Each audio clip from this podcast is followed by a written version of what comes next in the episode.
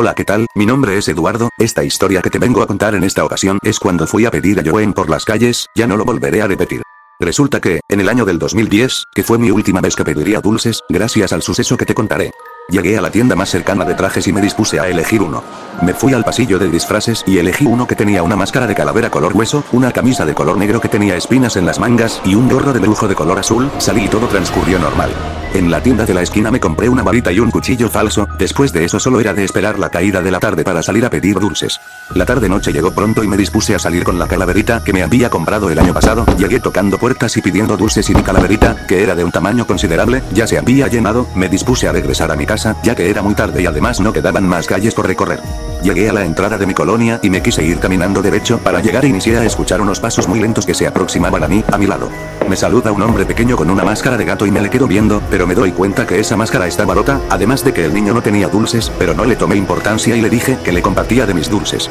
Nos quedamos platicando y me dijo que, si jugaba con él, nos pusimos a jugar al fútbol me pidió un favor. Le pregunté que cuál favor y me dijo que, si lo acompañaba hacia su casa, le dije que sí y lo llevé en mi bicicleta, me parecía extraño ya que se sentía bastante ligerito y me estaba indicando muy lejos de mi casa, además de que ya se estaba oscureciendo y no había muchas luminarias. Me quedé pasmado cuando me dijo que lo llevara a una casa bastante vieja y además que no tenía cercanía a las demás. Me dispuse a tocar la puerta y el niño entró a la casa, pero mi impresión se alteró cuando vi a una señora que nos recibió, me dijo que me quedara a dormir y que ya era demasiado tarde para que me regresara, además de que las personas podrían asaltarme, decidí quedarme y la casa era normal y no me causaba nada de miedo, además que estaba más seguro en la casa de un amigo que acababa de conocer y no era peligroso. Me dormí, pero después de media hora se escuchó la puerta, abrieron la puerta y se escucharon pasos, encendieron la luz del cuarto en el que me encontraba y un señor me preguntó que por qué estaba en la cama de su hijo que acababa de fallecer. Me levanté corriendo y me asusté y le conté lo ocurrido, desde el momento que me lo encontré llorando y que me pidió dulces, le dije que había visto que su máscara estaba rota y que me lo había traído en mi bicicleta. Después de eso, tuvimos un contacto visual en silencio y se inició a reír muy macabramente y me dijo que su hijo no era su hijo, además de que era un demonio al que había transportado, él era un asaltante de almas.